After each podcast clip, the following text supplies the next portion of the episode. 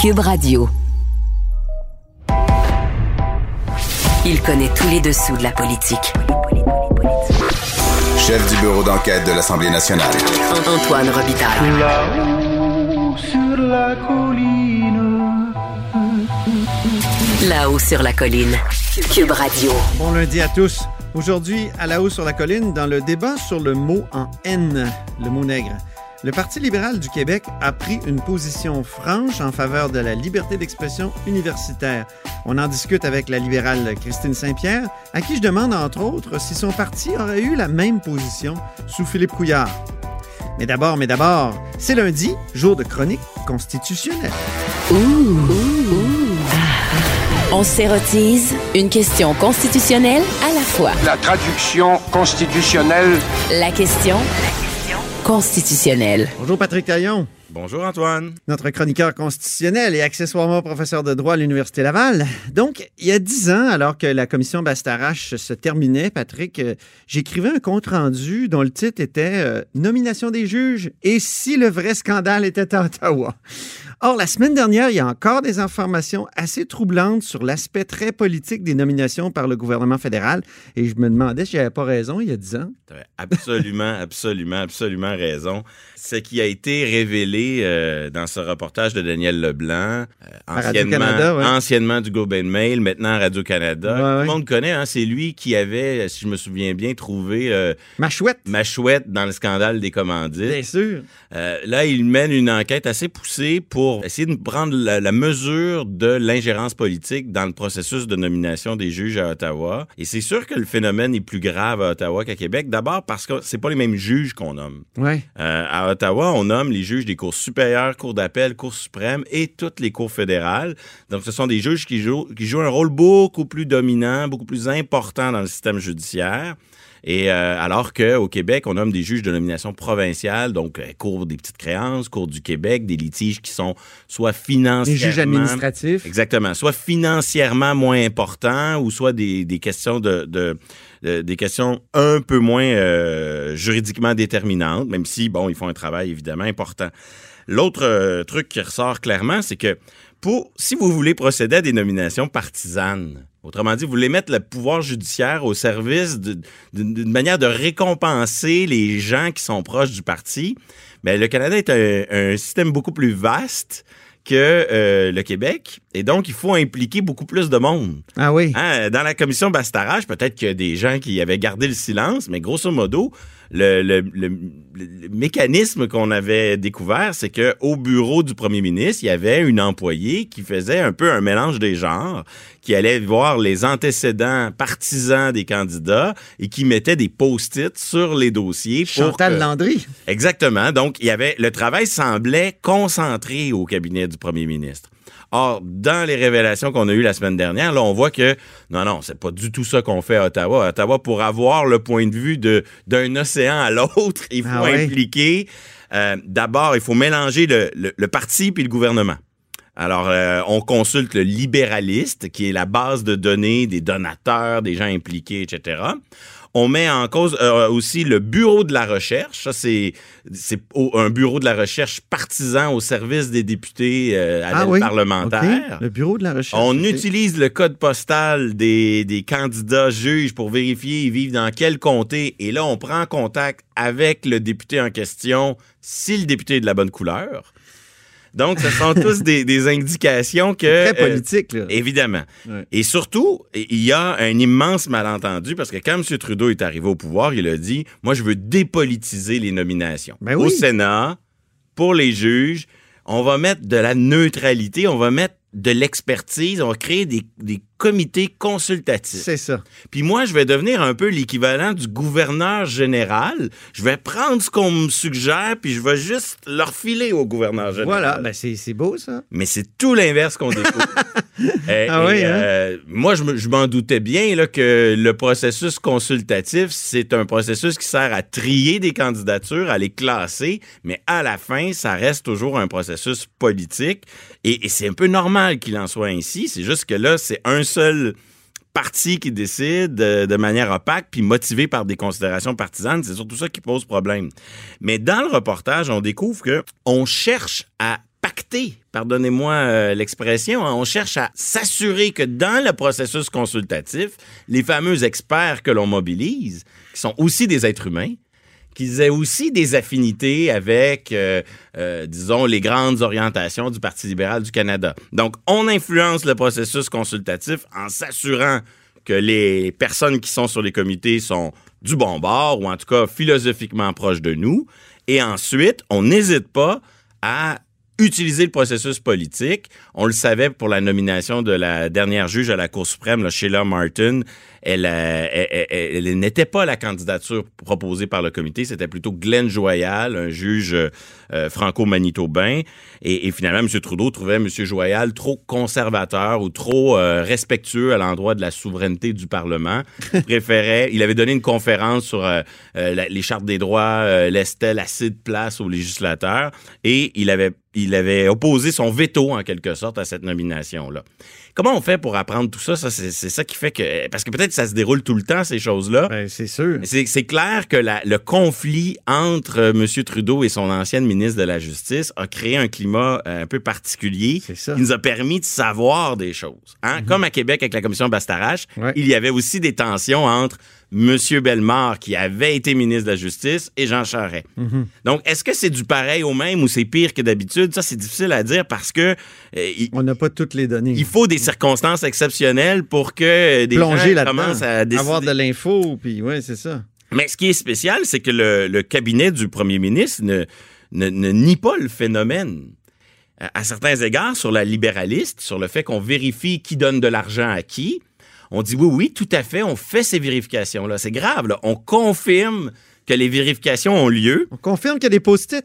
et on dit que euh, on le fait parce que sinon les journalistes vont le faire puis on va avoir l'air surpris. On va avoir l'air pris au dépourvu. On va avoir l'air les, les- les- on va être pris les culottes baissées. C'est ça. Vaut mieux le savoir parce que c'est une réalité. Il n'y a rien de mal à donner de l'argent à des formations politiques.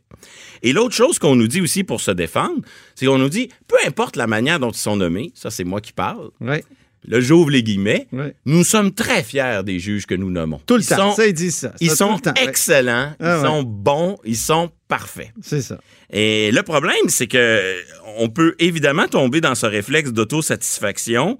C'est normal. Le Parti libéral du Canada, depuis 1963, a été au pouvoir à peu près tout le temps. Le seul moment où il y a eu un autre courant... pour essayer- 56 ans?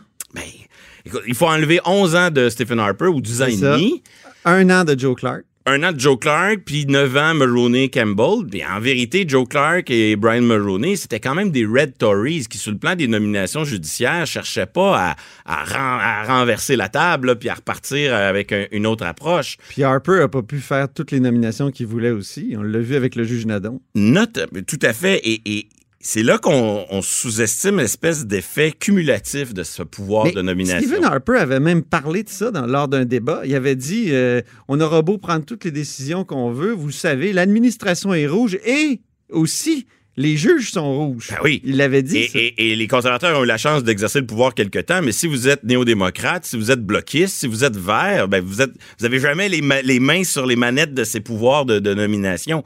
Et quand, par exemple, arrive, comme durant les années Harper, un gouvernement qui dit bon ben on va essayer de donner une autre couleur à la magistrature, mais qu'est-ce qui arrive là? Vous devez nommer à la cour d'appel de l'Ontario quelqu'un. Ben vous le nommez dans le bassin, vous pigez dans la piscine des juges de la Cour supérieure.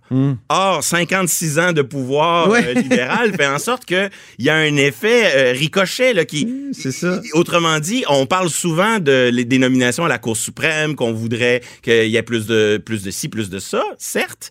Mais quand on introduit des modifications au processus, ben, on pige où? On pige dans les candidatures qui sont orientées depuis des années ça. de cette façon-là. Donc, il y a des critiques, tu l'as évoqué, des critiques euh, sur la- l'absence de diversité, pas de juges autochtones, euh, peu de, de juges de la diversité euh, euh, raciale, disons-le, Oui, ça, c'est la- l'ordre du jour. C'est la critique qui émerge de plus en plus ces années-ci. C'est ça. Euh, Il y a la vieille critique, on va l'appeler fédéraliste, dans le sens, elle vient du Québec. Québec, c'est-à-dire il faut que les provinces aient leur mot à Donc, il y dire. a C'est trois niveaux de critique. hein, C'est existentiel pour le Québec parce que c'est les juges qui tranchent le partage des compétences et ils sont automatiquement nommés par Ottawa. Imaginez que chaque affrontement entre les Maple Leafs de Toronto et les Canadiens de Montréal, les arbitres étaient euh, nommés unilatéralement par le directeur général de, de Toronto ou de Montréal, ça créerait une, une apparence. Une apparence, au moins, c'est ça. donc, ça ne veut pas dire que les juges sont mauvais ou qu'ils sont à la solde d'eux, mais ça, c'est pas normal sur le plan de, des nominations. Donc, à la Il y a la critique- conservatrice aussi. C'est ça. Critique conservatrice qui vient de l'ouest du pays et du Parti conservateur. Critique qui vient du Québec sur le déficit de, de fédéralisme dans la nomination. Et critique plus euh, contemporaine sur le manque de représentativité, à quand un juge issu de telle ou telle minorité. Ça, c'est les principales critiques. Et les solutions, ben, moi, je dis, faut pas être naïf. Là. On dénonce qu'il y a de la politique dans la nomination. On dénonce qu'il y a de la partisanerie. Moi, je dis, on peut éliminer la partisanerie peut-être même le patronage, hein, parce que si on faisait une commission d'enquête, on découvrirait peut-être qu'il y a là-dedans de vulgaires récompenses. Mais disons, limitons-nous à parler de partisanerie. Ouais. Moi, je pense que si on conserve la dimension politique de la nomination, on peut lutter contre l'aspect partisan. Autrement dit, il y a une part de politique dans la nomination, on a juste à l'assumer et à répondre à la politique par d'autres politiques. C'est ce que disait le juge Bastarache, d'ailleurs, la- de, de la commission du même nom. En Il ce moment- Il faut, il faut qu'il y ait quand même quelqu'un, un élu, qui prenne une décision à un moment donné. Ça, c'est normal. Moi, j'ai pas confiance assez à des experts non élus qui, Non. se- qui entre eux, se, se nommeraient, là, entre spécialistes non, non. du droit. C'est pas ça la solution. On préfère qu'il y ait un élu, oui. faut qu'il y ait des élus dans le coup, mais la solution, c'est qu'il y en ait plus. Parce que là, c'est M. Trudeau tout seul avec son ministre de la Justice qui dit ben lui, on l'aime pas, lui, on l'aime, lui, il a donné de l'argent au parti, euh, lui, il est pas assez ci, l'autre n'est pas assez ça.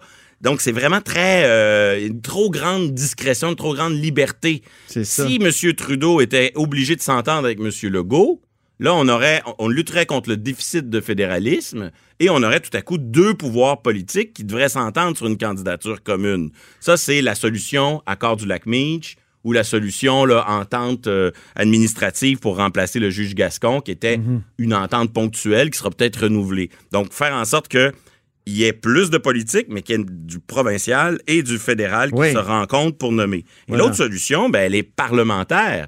C'est-à-dire que comment ça se fait que pour nommer un protecteur du citoyen ou un vérificateur général, on est capable d'avoir un candidat transpartisan qui fait la- qui fait l'affaire de- des deux tiers de la- de l'Assemblée nationale, qui fait l'affaire donc de plusieurs partis. Puis pour nommer des juges à la Cour suprême ou à la Cour supérieure, on n'est pas capable. Il faut que ça reste là, dans les mains du premier ministre euh, Ottawa. Donc, Mmh. il faut plus de politique pour enlever la partisanerie. Pour Exactement. Essayer Ah, d'élever c'est un bien peu dit, c'est intéressant, euh, la manière dont tu amènes ça. Donc, ça, ça, il y a beaucoup d'échos de la commission Bastarache qui me reviennent, moi qui l'ai couvert comme, euh, comme reporter. Donc, euh, revenons sur notre sujet de la semaine passée. euh, maintenant, Patrick, euh, la fameuse controverse autour du mot en haine à Ottawa, donc le mot nègre qui a été utilisé dans le cadre parfaitement là, euh, euh, pédagogique. Mais juste en complément de ce qu'on a dit la semaine dernière, puis ça illustre un peu comment, en tout cas, le milieu euh, juridique, euh, constitutionnaliste, mais aussi plus large, l'ensemble des professeurs de droit est un peu écartelé par, par ça et divisé sur une ligne de fracture qui est très euh, linguistique et civiliste versus common law. Ah oui. Hein, à l'Université Civiliste d'Ottawa dans le sens où le Québec est un, un système juridique de tradition Ben oui, civiliste. C'est une des conditions de l'accord du lac Meach. Exactement. Le défunt accord, c'était de reconnaître qu'on avait une tradition civiliste et qu'on voulait la conserver. Et donc, euh, à l'Université d'Ottawa, les événements sont passés en dehors de la faculté de droit, mais Ouais. vous avez en droit deux sections. Et à la section euh, en langue française et de tradition civiliste, on fait une lettre pétition. Hein, rien de plus normal pour appuyer euh, la collègue, euh, dire qu'elle a sa liberté d'expression.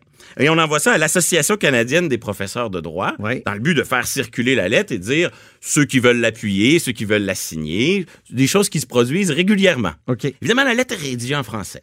Ah, On peut se demander si à uniquement l'association français? si à l'Association canadienne des professeurs de droit, est-ce qu'ils ont la capacité ou la volonté de lire en français? Bref, la lettre circule sans que l'exécutif l'ait peut-être lu, ou en tout cas sans que tous les membres de l'exécutif l'aient lu. Coup de théâtre, quelques jours plus tard, président de l'Association canadienne décide de démissionner. Oh! L'exécutif euh, produit un, un acte de contrition, s'excuse à l'ensemble des membres et à toute la communauté d'avoir fait crime très grave, circuler cette lettre en français qui soutenait la, la professeure lieutenant Duval. Comme s'il avait pris position en faveur de, de, de, de, de cette professeure. Mais il ne s'agit pas de ça, il se faisait faire circuler auprès ça. des membres une prise de position que ça intéresse, mais on voit ce qui se dessine, c'est-à-dire que défendre la chargée de cours, euh, la professeure lieutenant Duval euh, à l'Université d'Ottawa, c'est perçu par certains comme non pas un point de vue parmi tant d'autres, un désaccord normal, quelque chose de, de, de légitime, une position euh, qui se défend. Mais, non, c'est euh, quelque chose qui ne se fait pas. C'est ça. Et, et, le, et les- les- l'associ- à l'Association canadienne des professeurs de droit, on s'excuse d'avoir juste fait circuler le point de vue en question. Euh, et on a des points de vue qui s'expriment là du type qu'il faudrait un tweet d'une collègue de l'Université d'Ottawa, section de Common Law, il faudrait interdire à l'Université d'Ottawa tous les, tous les mots qui, qui ont une consonance avec Ouais. le mot nègre. Donc, tous les mots qui ont la même sonorité et qui pourraient être utilisés. On a Dans aussi toutes les langues. dans toutes les langues. Et, euh, et on a bon un président qui devant ça s'est dit moi je me retire là évidemment ça peut pas euh, je peux pas gérer une association qui est aussi divisée. Donc sans revenir sur le fond de l'affaire, on voit comment cette division au sein de la communauté des juristes là fait ressortir vraiment deux univers. D'un côté un Québec qui est pas unanime mais qui est quand même porté à défendre le fait que tout peut se discuter si c'est fait de la bonne manière. Et de l'autre côté, nos collègues de Common Law qui disent c'est un crime de simplement évoquer la question. Merci beaucoup, Patrick Taillon, euh, notre chroniqueur constitutionnel et accessoirement professeur de droit à l'Université Laval.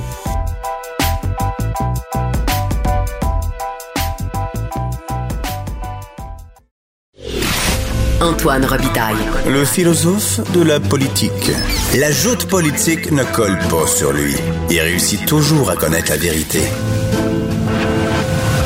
Vous écoutez là-haut sur la colline. Dans le débat très animé, très chaud sur la liberté d'expression académique, euh, notamment à l'Université d'Ottawa, le Parti libéral du Québec a pris une position qu'on pourrait qualifier de courageuse, vraiment favorable à la liberté d'expression académique. Et euh, au bout du fil, il y a Christine Saint-Pierre, députée de l'Acadie, qui est aussi porte-parole de l'opposition officielle en matière d'enseignement supérieur. Bonjour. Bonjour. Je me demandais, Christine Saint-Pierre, vous qui avez été ministre sous Philippe Couillard, est-ce que la position aurait été la même? J'ai l'impression que Dominique Anglade fait la différence euh, dans cette, euh, affaire. -là.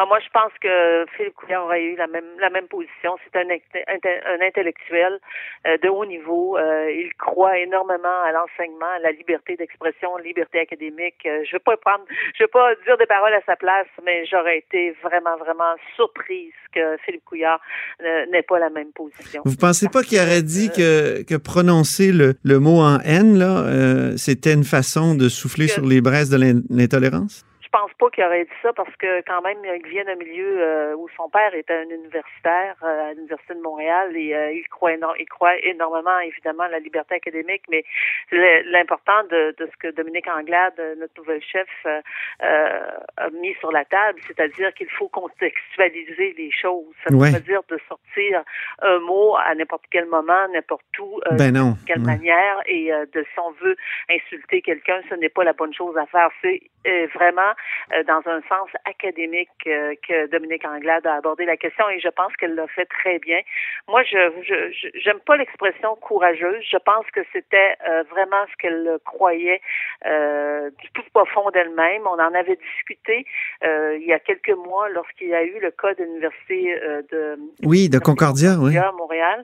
Et euh, lorsque je me préparais pour euh, l'étude des crédits, j'avais voulu euh, aborder cette question-là avec elle pour savoir euh, si jamais à l'étude des crédits j'aborde la question avec le ministre, euh, est-ce que est-ce qu'on est sur la même page? Et elle était tout à fait d'accord avec l'approche que je pouvais avoir. Mhm. À ce moment-là, vous aviez réagi comment euh, sur le cas de l'Université Concordia?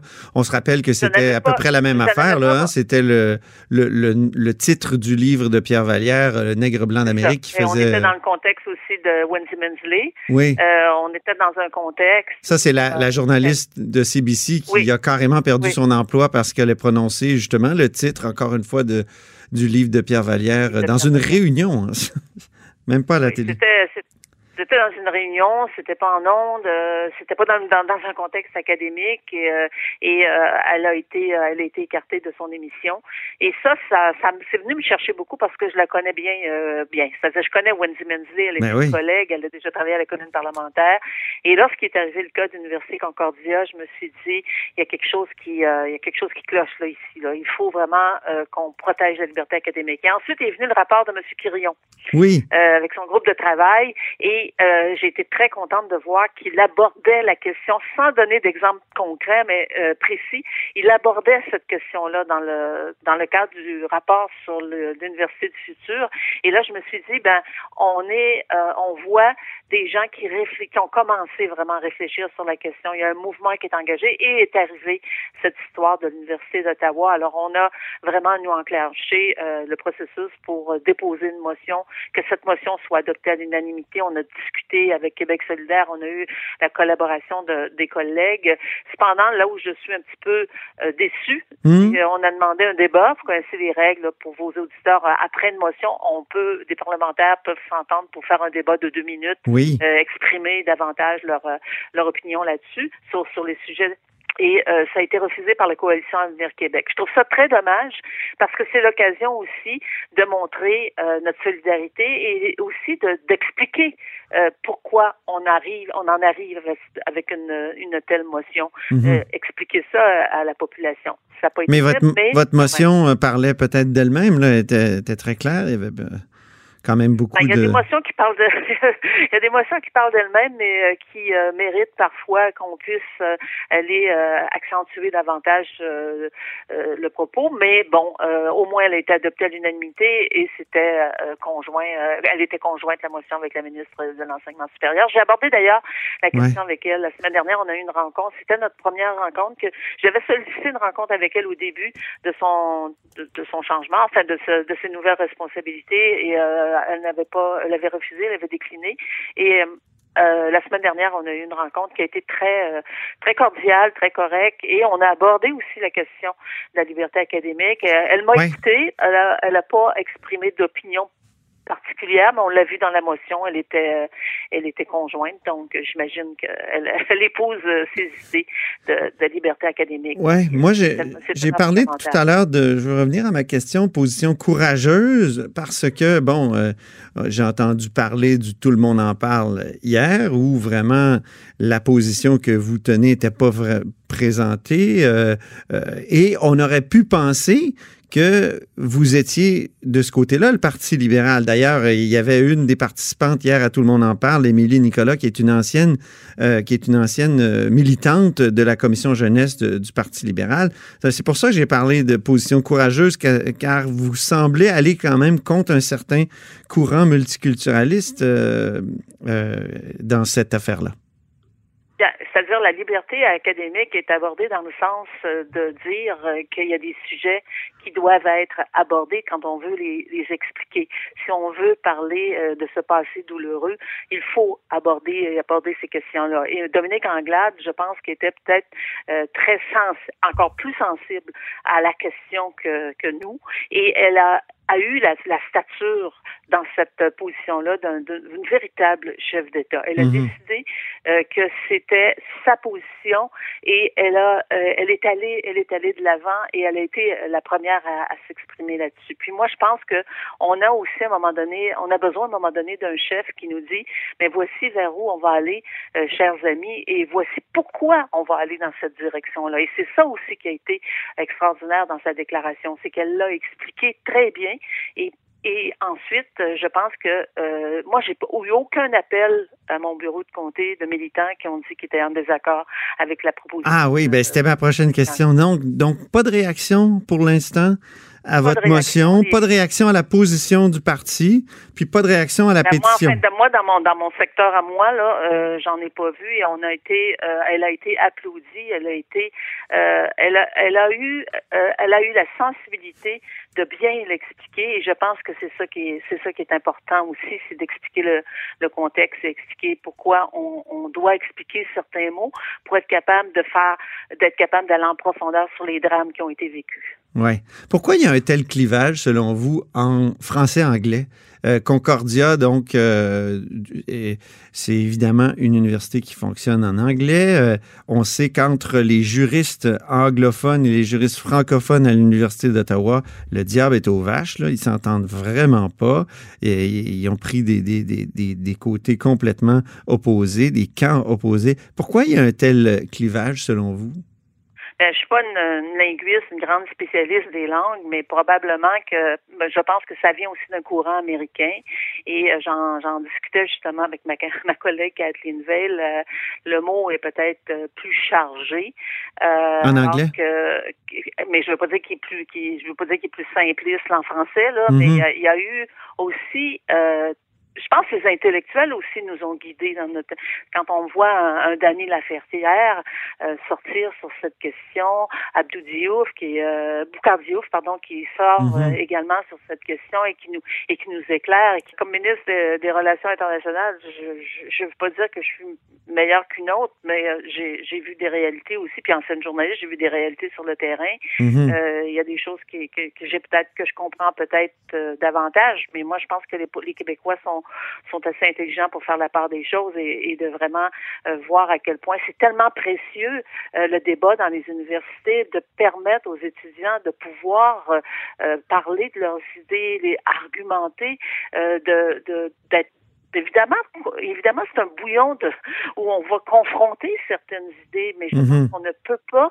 euh, dire euh, ici c'est tabou et on ne parle pas de cela.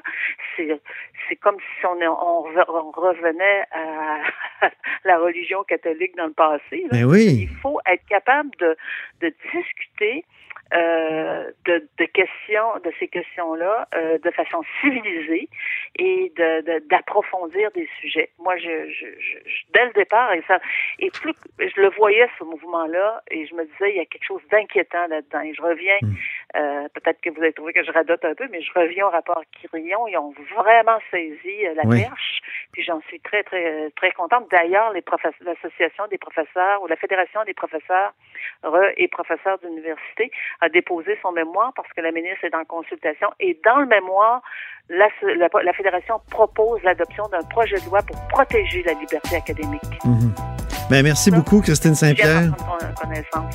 Ah Alors, oui? Merci, euh, c'est très agréable. Oui, merci Christine Saint-Pierre, euh, députée de l'Acadie, puis porte-parole de l'opposition officielle en matière d'enseignement supérieur. C'est ce qui met fin à La Haut sur la Colline pour aujourd'hui. N'hésitez surtout pas à diffuser vos segments préférés sur vos réseaux. Et puis, ben, on se dit à demain.